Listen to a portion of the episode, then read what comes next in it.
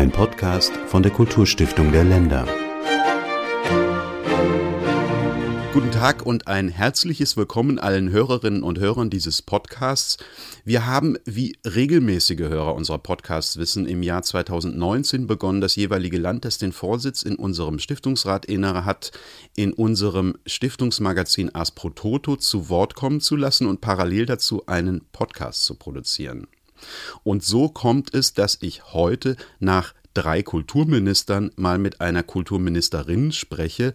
Isabel Pfeiffer-Pönsken ist gelernte Juristin. Sie war von 2004 bis 2017 Generalsekretärin der Kulturstiftung der Länder, ist seither Ministerin für Kultur und Wissenschaft des Landes Nordrhein-Westfalen und seit dem 1. Januar 2022 Vorsitzende der Kulturministerkonferenz. Ich grüße Sie, Frau Pfeiffer-Pönsken.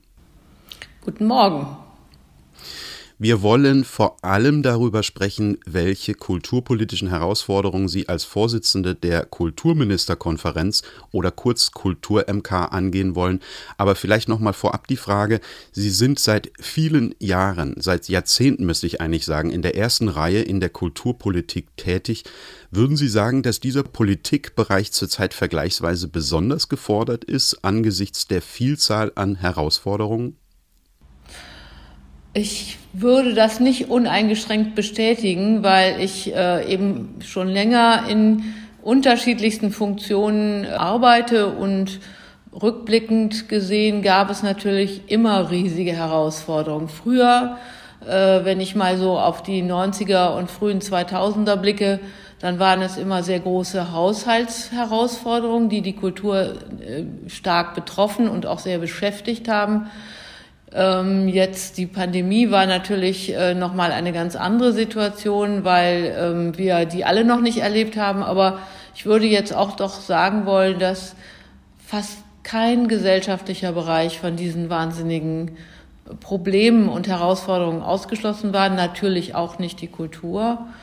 Und äh, die jetzige Situation, äh, die die Frage dieses Aggressionskriegs von Russland auf die Ukraine betrifft, da sind auch eigentlich alle sehr betroffen. Also ich bin natürlich für die Kultur verantwortlich und, äh, und auch für die Wissenschaft. Und in den beiden Bereichen steige ich natürlich viel tiefer ein in ähm, alle ähm, Herausforderungen und Lösungen, vor allen Dingen von solchen Herausforderungen.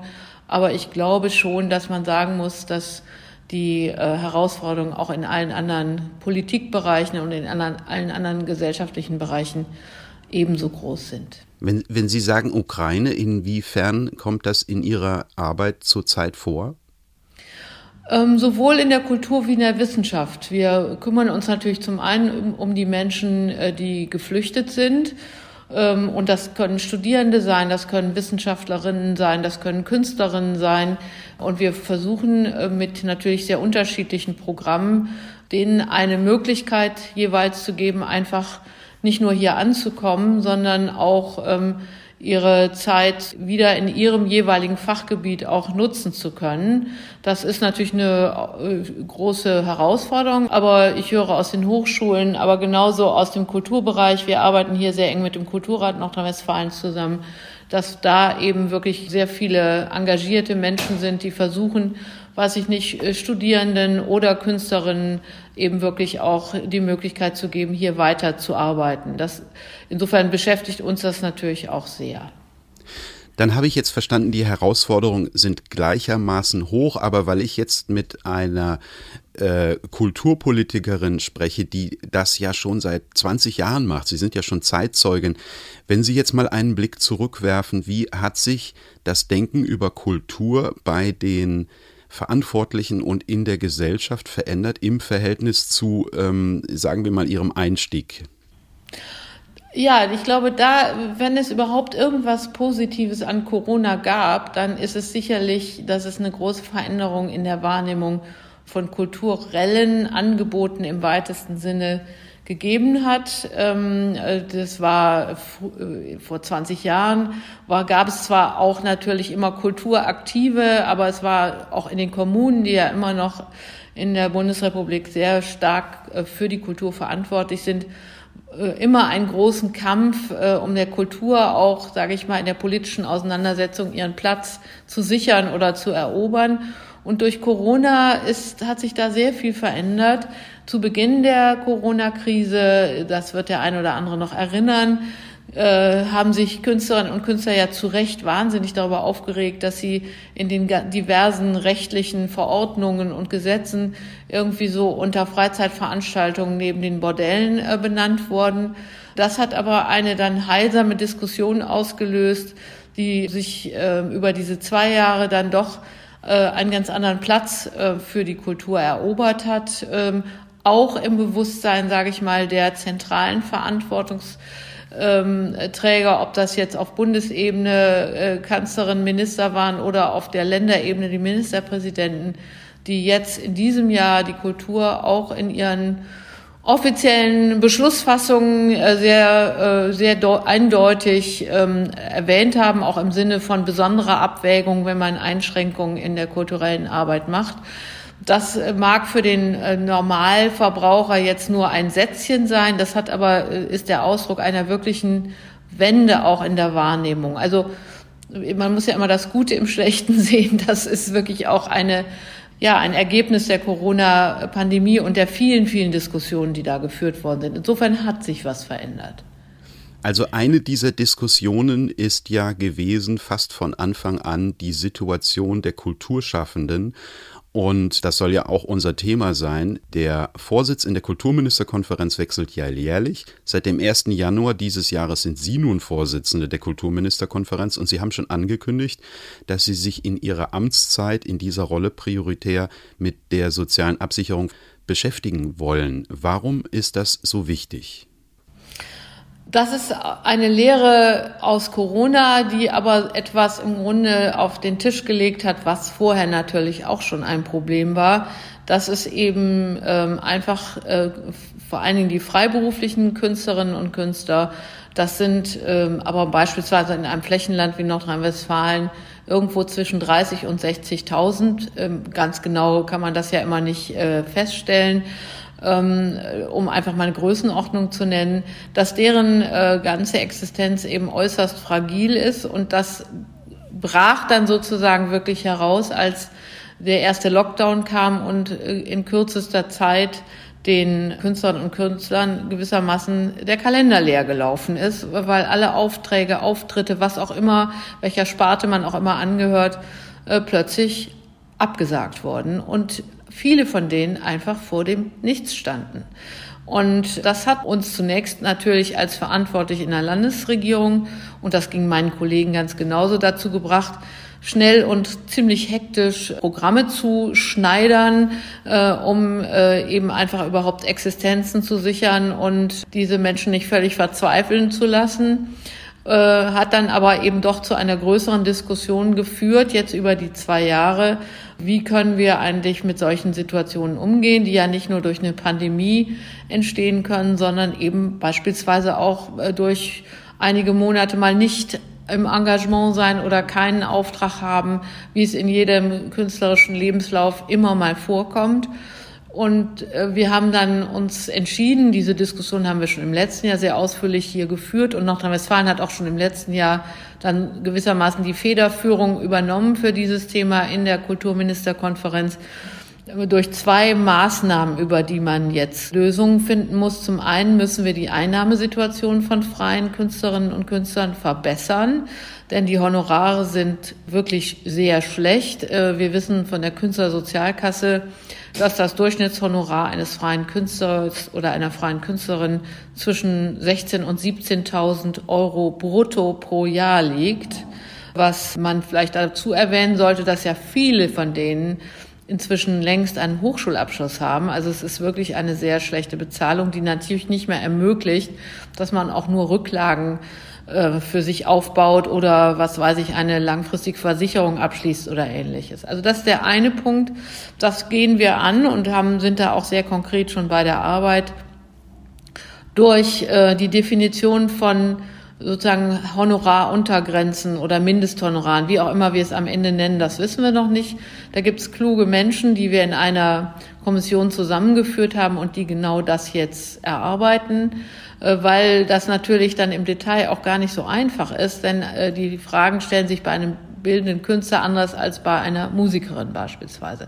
Das ist das, ein, das eine Thema, was wir bearbeiten. Und zu dem zweiten Thema hat das Land Nordrhein-Westfalen in Abstimmung mit den anderen Ländern ein Gutachten beauftragt, das jetzt am 9.3. in der Kulturministerkonferenz diskutiert wurde. Was ist denn da der Inhalt?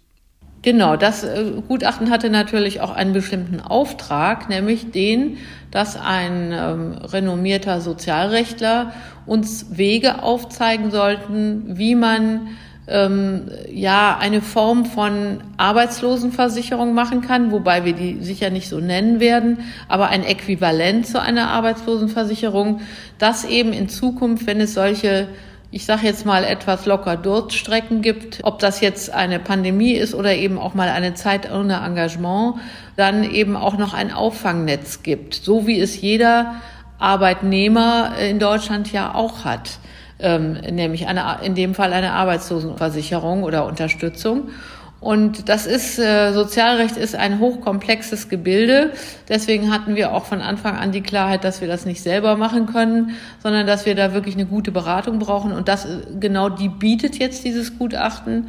Und ähm, das werten wir demnächst aus. Also in der endgültigen Fassung wird uns das jetzt, ich denke, noch in den nächsten wenigen Wochen vorgelegt. Äh, das einfach mal die unterschiedlichen Möglichkeiten durchprüft, wie man eine solche Sozialversicherung auch organisieren kann. Natürlich muss man darüber auch mit dem Bund sprechen, was wir auch auf Arbeitsebene schon getan haben, denn der Bund ist ja verantwortlich für das ganze Thema Sozialversicherungsrecht. Aber wir sind irgendwie ganz optimistisch, weil eben auch in der Koalitionsvereinbarung des Bundes ähm, ein klares Bekenntnis zur sozialen Sicherung von Künstlerinnen und Künstlern drinsteht. Und wir haben auch da schon erste Gespräche geführt, dass wir da eine gemeinsame Lösung finden. Also es sind sozusagen zwei, äh, zwei Beine, auf denen gewissermaßen diese Lösung steht. Wir müssen die Künstlerinnen und Künstler besser bezahlen und wir müssen sie vor diesen Phasen der Beschäftigungslosigkeit eben auch schützen. Es gibt noch ein zweites Thema, das Sie auch als prioritär bezeichnet haben für Ihre Amtszeit und das sich auch ein wenig der Corona-Zeit verdankt, nämlich ein Bund-Länder-Programm zur strukturellen Förderung von Verlagen. Warum ist das prioritär und wie kann sowas funktionieren? Das ist ein, auch ein Thema, was schon länger diskutiert wird, also ähm, auch in, im Kulturausschuss äh, der Kulturministerkonferenz ähm, und äh, was glaube ich, ein ganz wesentlicher Baustein auch in einem kulturellen Leben ist, ähm, eines, äh, also der Bundesrepublik, aber auch natürlich der einzelnen Bundesländer. Wir haben eine Reihe von wirklich sehr, sehr guten, kleinen, sehr ambitionierten Verlagen im Bereich der Literatur, ähm, aber weit, auch weit darüber hinaus, die auch ein bisschen nach dem Prinzip Selbstausbeutung arbeiten und immer sehr an, hart an der Kante eben es irgendwie schaffen zu überleben. Äh, aber wenn dann äh, in schwierigen Zeiten ähm, solche Verlage wegbrechen würde, würde viel von unserem kulturellen äh, Leben in der Literatur wegbrechen. Und da muss man dann mal zu den Nachbarn gucken. Wenn man nach, in die Schweiz und nach Österreich guckt, dann gibt es dort wirklich strukturelle Förderung, natürlich nach qualitativen Gesichtspunkten äh, für kleine Verlage, damit sie einfach ähm, auch am Markt bestehen können äh, und nicht nur die ganz großen Player, äh, weil sie genau diese Besonderheiten reinbringen, für die sich große Verlage dann vielleicht auch gar nicht so furchtbar interessieren. Und bisher gibt es in der Bundesrepublik eben nur ähm, sehr schöne Preise, gerade vom Bund. Äh, der vergibt ja eine Reihe von Verlagspreisen, konnte man gerade wieder in der Zeitung lesen. Aber das sind halt dann immer nur so Einmalhilfen, die im Moment natürlich auch helfen. Aber ich glaube einfach, wenn man die Lage dieser kleinen Verlage wirklich stabilisieren will, muss das ein bisschen systematischer passieren als über die dann doch am Ende immer so ein bisschen zufälligen Preise. Und das wäre für mich ein großer Wunsch. Da ist natürlich, sind die Interessenlagen der Länder natürlich sehr unterschiedlich, weil es einfach Länder gibt mit vielen kleinen Verlagen und solche, in denen das praktisch überhaupt keine Rolle spielt. Und da müssen wir einfach noch ein bisschen miteinander debattieren, ob wir da nicht eine gute Lösung finden. Dann komme ich direkt zu einer dritten Priorität, zu dem Stichwort Stabilisierung. Sie haben auch gesagt, die Verstetigung der Keck sei ihnen wichtig. Die Koordinierungsstelle für die Erhaltung des schriftlichen Kulturguts, so heißt sie ausführlich, ist im Jahr 2021 zehn Jahre alt geworden. Gegründet wurde sie zwei Jahre nachdem in Köln beim Einsturz eines der bedeutendsten Kommunalarchive in Europa die Zeugnisse aus über 1000 Jahren Kölner Stadtgeschichte in Schutt und Asche versanken. Und in diesen zehn Jahren ihres Bestehens hat die Keck insgesamt 850 Projekte gefördert und koordiniert und es geht immer um die Erhaltung von schriftlichen Originalen. Jetzt frage ich mich aber nach zehn Jahren, warum bedarf es da überhaupt noch einer oder warum sprechen wir überhaupt noch von Verstetigung? Weil natürlich wir weit entfernt davon sind, dieses äh, große Restaurierungskonvolut, was bundesweit gibt, schon bewältigt zu haben. Wenn man äh, das nochmal zurückschaut, gab es der Ausgangspunkt war eigentlich ein Memorandum von Direktoren und Direktorinnen vieler großer deutscher Unibibliotheken, Stadtbibliotheken, äh, äh, ein Memorandum, was an den Bundespräsidenten übergeben würde, der das dann natürlich an die Regierung zur Umsetzung gegeben hat. Und da hat man zum angefangen, einfach mal die ganze Dimension äh, dieses äh, Papierproblems, sage ich jetzt mal, äh, wirklich zu umreißen. Äh, das, äh, das geht ja bis in die Papiere des 20. Jahrhunderts, die einfach schlechte Qualität haben, alles zerfällt. Aber Tintenfraß im 18. Jahrhundert und, und, und. Also es gibt ganz viele verschiedene ähm, äh, Gefahren für, die für das Papier, wenn man das mal so sagen darf. Und äh, daraus ist dann in, in einer damaligen Koalition ein erster, sage ich mal, Wille zur Restaurierung entstanden. Und im Bundeshaushalt waren 500.000 Euro dafür angesetzt, wenn auch die Länder etwas geben. Und das war zu Zeiten von Staatsminister Bernd Neumann. Und der berief dann äh, mehrere Runden ein und irgendwann wurde ich dazu auch eingeladen und dann habe ich einfach damals als Kulturstimme der Länder gesagt, ich habe pro Cura bis 100.000 Euro und so, mit so viel bin ich auch dabei. Das war der Gründungsmoment. Äh, und dann ist es eine Weile auch bei dieser Verteilung geblieben. Wir haben dann immer so ein bisschen grundsätzliche Aufträge erteilt. Wie kann man überhaupt in der Zukunft äh, diesem Problem Herr werden? Es gab große Berechnungen über den Umfang, äh, der, den Gesamtumfang, der zu bewältigen ist und der wirklich gigantisch ist. Und äh, dann hat glücklicherweise die, die Bundesregierung, vor allem durch Frau Grütters dann inzwischen, sehr viel Geld nochmal dazugegeben um einfach auch große Restaurierungsprogramme äh, auf die Schiene zu setzen. Aber auch nach zehn Jahren, das muss man einfach sagen, ich äh, weiß es natürlich jetzt ganz besonders auch im Land Nordrhein-Westfalen, gibt es einfach noch wahnsinnig viele zu restaurierende äh, Bestände. Natürlich geben die Länder, auch wir als Land, eine Menge Geld dahin. Aber diese Kofinanzierung des Bundes animiert eben auch viele Kommunal äh, Regierungen sozusagen sich dann doch auch stärker zu engagieren, als das vielleicht zu Beginn noch der Fall war. Und insofern werden wir diese Koordinierungsstelle wirklich noch eine Weile brauchen. Sie haben es gerade angesprochen, also die KEC hat ja 2015 eine Bedarfsanalyse veröffentlicht, aus der hervorgeht, wie hoch der Bedarf tatsächlich ist. Und der ist ja deutlich höher als die Mittel, die die KEC bekommt. Also ist ähm, mit ihrer Priorisierung der Verstetigung auch ein Aufwuchs der Mittel mitgedacht? Das wäre sicherlich sehr wünschenswert. Auf der anderen Seite muss man auch ein bisschen realistisch bleiben. Äh, die Kapazitäten für Restaurierung haben ja auch ihre Grenzen. Das haben wir wirklich auch bei der Restaurierung der Bestände des eingestürzten Kölner Stadtarchivs erlebt, dass ähm, natürlich gar nicht so viele Rest Papierrestauratoren dauernd ausgebildet werden, wie wir alleine damals dort gebraucht hätten. Und insofern äh, ist natürlich ein Aufwuchs gut. Es werden ja gerade auch auf dem kommunalen Bereich ähm, viele dann äh, Aufträge, wenn man so einen Zuschlag von der KEC bekommen hat, auch an ähm, äh, externe Restauratoren und Restauratorenwerkstätten vergeben. Aber die Zahl derer ist auch endlich. Deswegen glaube ich einfach, dass man auch mit den Mitteln, die jetzt zur Verfügung stehen, schon wirklich viel bewegen kann. Aber ähm, mehr ist immer gut, nur man kann das nicht in zwei Jahren erledigen. Ist völlig aussichtslos, weil es einfach einen viel zu großen Umfang hat. Ich möchte mal zu sprechen kommen auf Ihre Kulturpolitik im Land Nordrhein-Westfalen. Da ist nämlich genau an jenem Tag, an dem Sie den Vorsitz in der Kulturministerkonferenz übernommen haben, das Kulturgesetzbuch Nordrhein-Westfalen in Kraft getreten und darin ist die schon angesprochene Verbesserung der sozialen Rahmenbedingungen für künstlerisches Arbeiten schon geregelt. Kann man sagen, Sie sind da dem Bund schon um einen Schritt voraus? Ja, also ich sag mal, letzten Endes ähm, ist es natürlich, äh, um das alte Wort zu nutzen, äh, Kulturhoheit der Länder, ist es auch unsere Verpflichtung, das auf Landesebene zu regeln. Der Bund hat sozusagen eine Regelungskompetenz wirklich dann zum Beispiel im Bereich der Sozialversicherung, worüber wir eben gesprochen haben.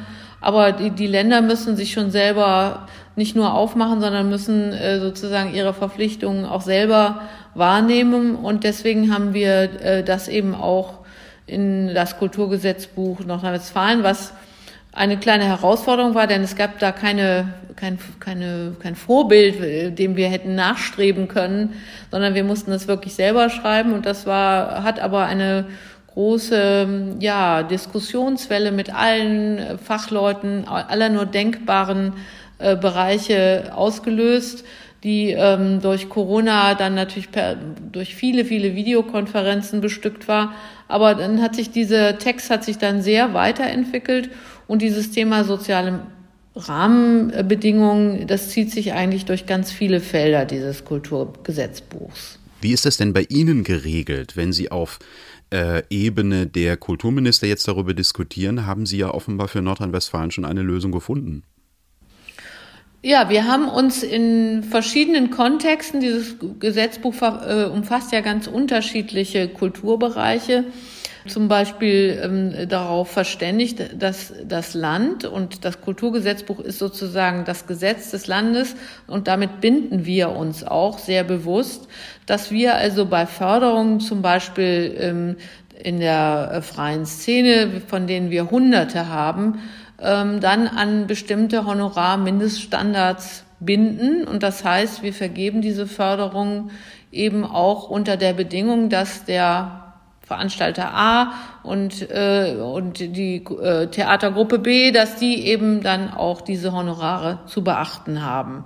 Äh, das ist, wäre ein Beispiel. Wir haben aber auch meinetwegen ähm, den ganzen Bereich der Musikschulen jetzt mal in diesem Gesetzbuch äh, geregelt und da haben wir ganz klar Mindeststandards auch an sozialen äh, Gesichtspunkten gemessen, aber auch an qualitativen Gesichtspunkten gemessen für Musikschulen, die Landesförderung haben wollen, und das wollen alle, äh, definiert, äh, bis hin zu, den, zu dem Thema äh, der festangestellten Sozialversicherung abgesicherten äh, Lehrerstellen zum Beispiel an Musikschulen also wir haben solche Standards ähm, dort formuliert, an die wir uns binden äh, im Hinblick auf unsere Förderung, aber an die dann auch die Geförderten gebunden sind. Könnte so etwas ähm, eine Schablone sein, auch für die Diskussion in der Kulturministerkonferenz in diesem Jahr? Ich hoffe es. Also wir, ich hatte ja die erste Runde schon im März und da haben wir äh, dieses Thema, also auch mit diesen beiden äh, Strängen, die ich vorhin vorgestellt habe, also Einnahmesituation der Künstlerinnen und Künstler und Versicherungssituation, auch sehr ausführlich debattiert, auch übrigens unter Anwesenheit der Bundesbeauftragten für Kultur und Medien, Frau Roth. Und da gab es eigentlich eine sehr große Einigkeit, dass man das jetzt weiterverfolgt und äh, es gab niemand, der gesagt hat, ich möchte da nicht mitmachen, sondern das ist ein Thema, was, glaube ich, doch sehr viele auch jetzt bewegen wollen. Und Sie haben in Nordrhein-Westfalen, und das ist auch unter die Überschrift soziale Absicherung und Förderung von Künstlerinnen, glaube ich, zu fassen, ähm, ein äh, Künstlerinnenstipendium aufgelegt. Was hat es denn damit auf sich? Das war noch sozusagen eine wirklich kon konkrete Folge von ähm, Corona. Äh, nachdem wir eben nach einigen Wochen der intensiven Debatten mit der Bund damaligen Bundesregierung, übrigens interessanterweise in, im Geleitzug mit den 16 Wirtschaftsministern, das haben wir auch noch nicht so oft erlebt, äh, uns mit dem Bund gewissermaßen ein bisschen gestritten haben, wie wir denn jetzt mit dem Unterhalt der Künstlerinnen und Künstler umgehen sollten und sich da aber dann letztlich keine Lösung abzeichnete, weil vor allen Dingen der Finanzminister das damals nicht wollte hat dann das Land gesagt, okay, dann müssen wir was anderes machen. Und dann haben wir ein Stipendienprogramm aufgelegt, was wir sehr unbürokratisch vergeben haben, damit es eben auch schnell ging, denn die Menschen brauchten ja einfach auch das Geld und äh, haben äh, gesagt, ihr könnt äh, neue Projekte machen, ihr könnt an alten Projekten weiterarbeiten, was auch immer, kurze Projektbeschreibung, ihr müsst NRW-Bewohner sein und dann ähm, könnt ihr ein Stipendium haben. Das haben wir mehrfach verlängert. Also insgesamt sind wir jetzt bei anderthalb Jahren. Äh, dass die, die, die dritte Tranche läuft noch. Ähm, man bekommt pro Monat 1000 Euro. Das ist kein Vermögen, aber das ist, äh, wie ich jetzt inzwischen weiß, doch eine große Hilfe für alle gewesen. Und wir haben immer 15.000 Stipendien ausgeschrieben. Und das hat zu unserer großen Freude dann auch genau hingehauen, weil es ja sehr schwer war zu kalkulieren, ähm, wie viele Menschen werden sich dann nun bewerben. Und das, äh, die, ist, die dritte Tranche war am 15. März ausgeschrieben und am 18. hatten schon die ersten das Geld auf dem Konto. Also das war, die Idee war auch, dass es einfach sehr schnell und unkompliziert gehen muss. Und ähm, das war jetzt sozusagen wirklich ein Corona- Aktion, die wir natürlich in, sage ich mal, in hoffentlich wieder normalen Zeiten so nicht fortführen werden. Wir haben ja weit über 200 Millionen zusätzlich zu den normalen Mitteln zur Verfügung gestellt, dank äh, großer Unterstützung auch unseres Finanzministers. Und jetzt wollen wir aber doch, weil wir viel daraus gelernt haben und einfach auch, was ich immer schon geahnt hatte, aber was sich jetzt dann wirklich auch bewiesen hat, dass diese Stipendienangebote für viele Künstlerinnen gerade äh, so in der Übergang nach dem Besuch der Akademie oder der Kunsthochschule eigentlich eine ziemlich gute Maßnahme ist, um sich einfach dann auch zu verselbstständigen, werden wir das, glaube ich, in größerem Maße auch jetzt äh, dann allerdings wirklich ganz klar und mit Qualitätskriterien, sprich äh, einer Jurybefassung auch fortführen. Da sind wir gerade bei, das vorzubereiten, weil ich glaube, diese Stipendien eben gerade für junge Künstlerinnen und Künstler einen guten Übergang bieten in eine berufliche Selbstständigkeit. Ich habe es ja eingangs gesagt, Sie waren lange Jahre Generalsekretärin der Kulturstiftung der Länder. Wenn ich mir jetzt die Themen angucke, mit denen Sie heute befasst sind, aus dem Kulturgesetzbuch, Provenienzforschung, Sicherung des Kulturerbes, kulturelle Bildung, jetzt auch Künstlerstipendien, das sind ja Themen, mit denen waren Sie auch und sind wir auch heute noch bei der Kulturstiftung der Länder befasst, kann man sagen, das war für Sie so eine Art Schule und Vorbereitung auf Ihr Ministerinnenamt oder ist das alles neu und anders? Nein, also das war sicherlich natürlich einfach eine große ähm, Erfahrung, die ich da sammeln konnte. Ähm, äh, was natürlich ich besonders auch gemocht habe, war, dass man eine große Selbstständigkeit hatte in diesem Amt der Generalsekretärin. Und ähm, solange man von den 16 Ländern kein Geld forderte, konnte man eigentlich sehr viel auf den Weg bringen. Man musste sich das Geld halt durch andere Stiftungen oder ähnliches besorgen. Aber die Selbstständigkeit habe ich immer außerordentlich geschätzt. Und das war natürlich zunächst auch so ein bisschen mein Bedenken, dass das vielleicht dann in so einem Ministeramt ganz anders sein könnte. Das hat sich aber glücklicherweise nicht so entwickelt. Wenn ich das einfach mal sagen darf, das war auch meine sehr positive Erfahrung hier in Düsseldorf, dass man trotzdem eben sehr stark gestalten konnte. Und das Gestalten habe ich natürlich wirklich auch schon in der Kulturstiftung der Länder gelernt, wenn Sie so wollen. Insofern war es sicher eine gute Vorbereitung. Es war aber auch glaube ich, eine gute Vorbereitung, dass man dadurch eben schon so ein Ländernetzwerk hatte. Denn wenn man die Kulturstiftung der Länder leitet, dann muss man ja mit allen 16 Ländern auch viel kommunizieren. Und ähm, das hat mir natürlich auch sehr geholfen, weil ich einfach viele Leute, äh, Kollegen, ähm, Menschen, die in den Ministerien arbeiten, äh, durch mein vorheriges Amt schon kannte und auch so ein bisschen äh, ja auch wusste, wie so die Befindlichkeiten sind, wie dies, wie das Zusammenspiel äh, funktioniert und äh, das äh, konnte ich natürlich sehr gut hier auch nutzen. Jetzt ist ja während Ihrer Amtszeit als Ministerin in Nordrhein-Westfalen der Kulturhaushalt um über 50 Prozent gestiegen. Ich habe jetzt gelernt, das ist jetzt nicht nur auf Sie zurückzuführen, das war vorher schon beschlossene Sache. Da kann man aber doch sicherlich auch sehr frei äh, gestalten, wenn man also mit einem solchen Aufwuchs in das Amt geht. Also ich sage es mal umgekehrt, wenn es dieses Angebot gegeben hätte ohne die angesagte, ohne den angesagten Aufwuchs, dann hätte ich das Angebot nicht angenommen, weil ähm, äh, die Situation in Nordrhein-Westfalen war nicht so, dass es sehr attraktiv war, äh, nicht weil es hier nicht schön ist, sondern weil eben die, ähm, es eine ziemliche Mangelverwaltung war. Und mit diesen 50 Prozent wusste ich eben, kann man wirklich was verändern. Und man muss dazu vielleicht auch noch sagen, dass Parlament und auch Landesregierung, also Finanzminister, so großzügig war, zu sagen, du kannst dieses Geld, was jetzt dazu kommt, erstmal in einen Haushaltstitel hineintun, der keine feste Bestimmung hat. Und kannst dir sozusagen Zeit lassen, wirklich in Ruhe alles anzugucken und nach und nach äh, für die einzelnen Bereiche, die einzelnen Sparten äh, dann auch wirklich Programme und strukturelle Veränderungen vornehmen, so wie sie äh, nach guter Überlegung entstehen. Und das war natürlich eine äh, wirklich großartige Möglichkeit, das zum Thema Selbstständigkeit hier nach und nach die wirklich auch sehr runtergesparten Bereiche ein Stück weit wieder strukturell zu stabilisieren. Und ähm, das muss eigentlich auch nach der kommenden Wahl, die wir ja jetzt im Mai haben, weitergehen. Und ja, zu meiner Überraschung, aber positivste Überraschung, äh, habe ich auch festgestellt, dass die ganzen sich um Landtagsmandate bemühenden Parteien sich jetzt sozusagen gewissermaßen in der Erhöhung von Kulturetats geradezu überbieten. Und äh, das finde ich natürlich für mich sehr schön, weil ich dann weiß, es geht weiter. Und an diesem Aufbau wird jetzt nicht wieder geknapst, sondern er wird äh, weiter fortgeführt. Denn wir sind noch nicht da, wo wir sein wollen eines Tages. Äh, dafür war einfach die Startposition zu schlecht. Ich sage es jetzt mal so generell. Und wir haben, wir haben aber durch diese Aufwüchse schon eine sehr starke Aufbruchstimmung, glaube ich, im Land und auch Ermutigung im Land erreicht. Und diese muss jetzt noch ausgebaut werden, damit wir dann auch sozusagen auf dem Level anderer Länder mitspielen.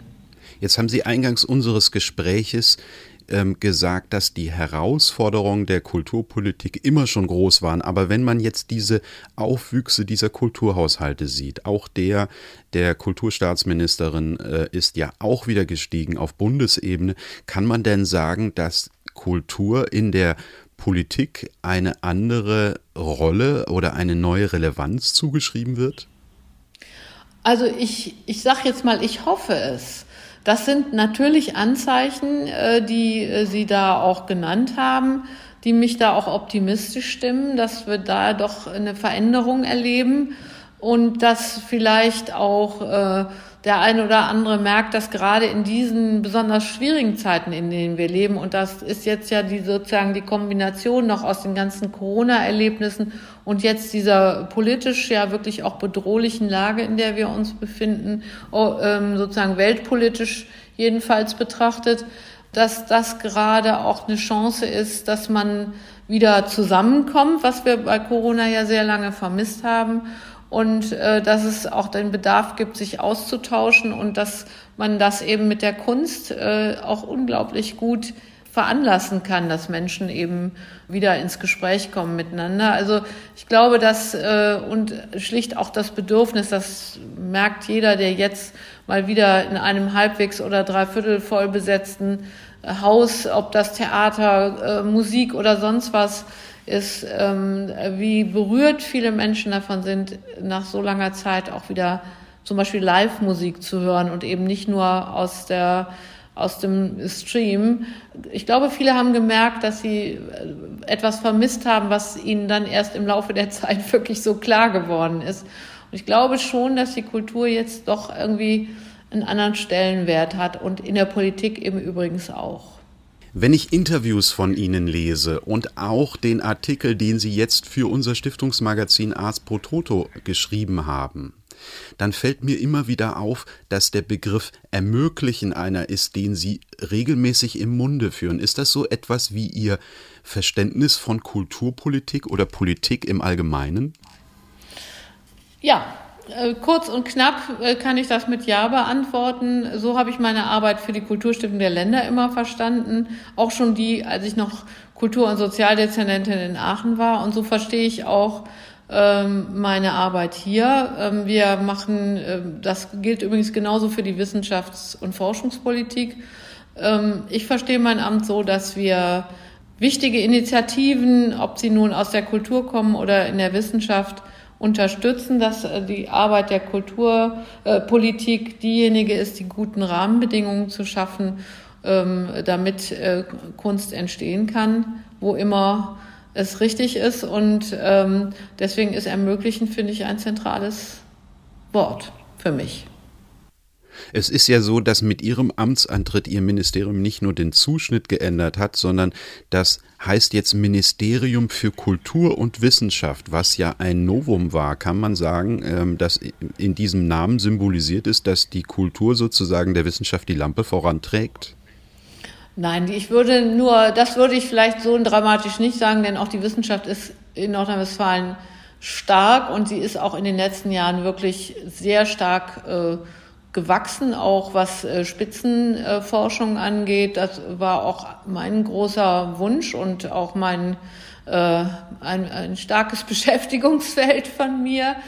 Aber es ist natürlich eine sehr bewusste Setzung gewesen, die übrigens nicht von mir stammt, aber die ich, ähm, wogegen ich natürlich gar nichts hatte.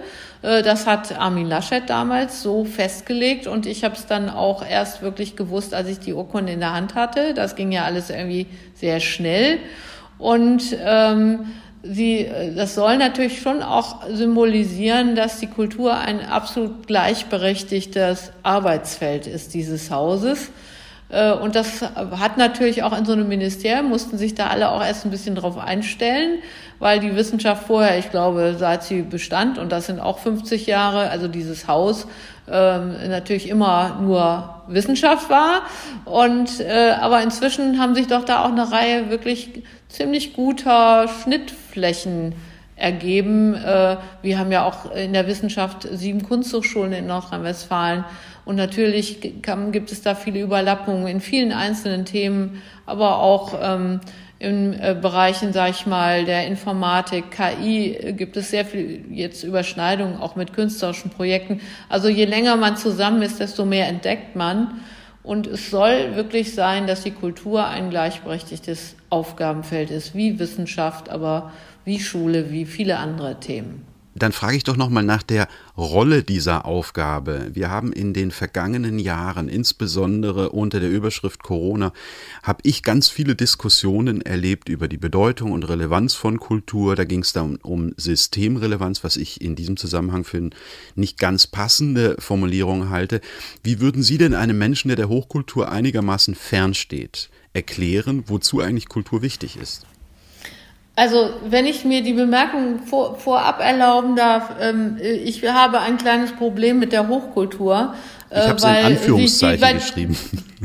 Genau, weil die Grenzen ja absolut fließend sind. Die kann man gar nicht mehr so fest. Und wenn Sie heute in ein deutsches äh, Stadttheater gehen, ins Schauspiel, dann werden Sie sehen, dass es da anders zugeht als das, was man mit sozusagen mit diesem, mit diesem Wort irgendwie symbolisieren will. Also die Grenzen haben sich natürlich sehr verwischt. Aber wenn ich jetzt generell sagen würde, wofür brauchen wir Kultur in einer Stadtgesellschaft, und darum geht's ja immer am Ende, das ist ja sehr stark ein kommunal geprägtes Thema auch, dann ist es einfach das, was wir jetzt auch gelernt haben, was uns eben so abgegangen ist. Das sind Orte, an denen man sich trifft, in denen man was zusammen erlebt, darüber vielleicht dann auch spricht. Ähm, also die, wo Themen äh, verhandelt werden auf einer Bühne, die auch was mit einem selbst zu tun haben und äh, die einen zum Nachdenken anregen oder die einfach auch nur Spaß machen zuzuhören. Ich glaube einfach, dieses Gemeinschaftserlebnis und das Menschen zusammenführen ist wichtig. Das lernen wir besonders übrigens auch an diesem Programm, was wir ja neu aufgelegt haben, äh, zum Thema dritte Orte. im ländlichen Raum. Äh, Nordrhein-Westfalen hat natürlich große Industriegebiete und ein dicht besiedeltes Rheinland, aber wir haben ja auch sehr große äh, ländliche Räume.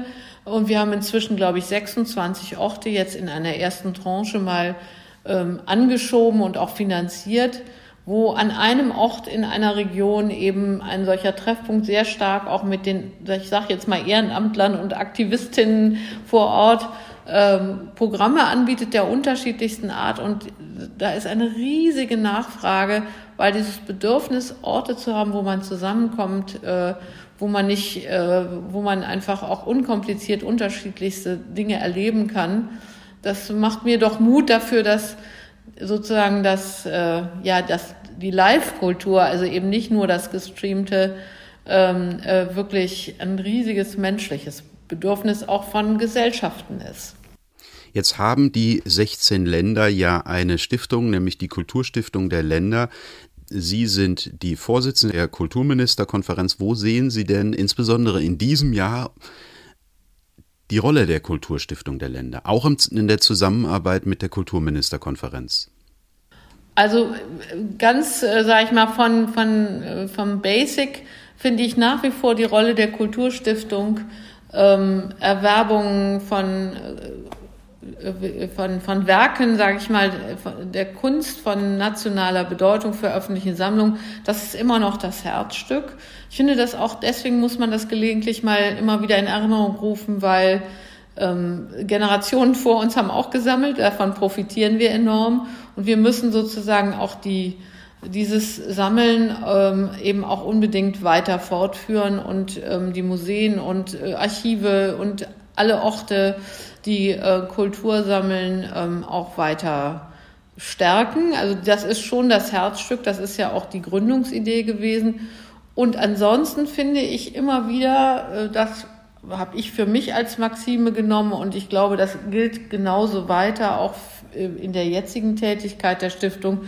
Man muss einfach die aktuellen Themen aufgreifen, die sich im Kontext äh, sozusagen dieses, dieses Grund, Themas nach wie vor ja auftun. Damals, als ich es gemacht habe, waren es sehr stark diese ähm, Dialoge mit äh, den osteuropäischen Ländern, um über die Kunst zu sprechen einfach und Wissen auszutauschen. Das ist jetzt leider durch die russische Aggression erstmal natürlich unterbrochen. Und heute sind es natürlich, das tut ja auch die Kulturstiftung, sind es ganz stark auch die ganzen digitalen Themen beispielsweise. Wie gehen wir eigentlich mit diesen, äh, diesen Bereichen um. Da machen sie verschiedenste Programme. Also jede Generation sozusagen, äh, auch in so einer Kulturstiftung, muss dann einfach auch gucken, wo sind die Themen der Zeit. Äh, das Thema kulturelle Bildung ist natürlich ein noch immer sehr, sehr wichtiges. Auch da sind sie engagiert als Kulturstiftung. Und ähm, insofern mache ich mir eigentlich keine Sorge, dass äh, der Stoff ausgeht gewissermaßen. Das ist ein wunderbarer Schluss. Dann danke ich an dieser Stelle für das Gespräch mit Isabel Pfeiffer-Pönsken, Ministerin für Kultur und Wissenschaft des Landes Nordrhein-Westfalen und seit dem 1. Januar 2022 Vorsitzende der Kulturministerkonferenz. Aber erlauben Sie mir noch ein wenig Eigenwerbung. Informationen über die Kulturstiftung der Länder finden Sie auf Facebook, Instagram, Twitter und YouTube und natürlich auf unserer Webseite, die im Übrigen völlig neu und vor wenigen Tagen online gegangen ist. Und unsere Podcasts finden Sie auch auf YouTube. Herunterladen können Sie sie auf iTunes und Spotify. Mein Name ist Hans-Georg Mög und Ihnen, Frau Pfeiffer-Pönsken, ganz herzlichen Dank für dieses Gespräch. Ja, sehr gerne.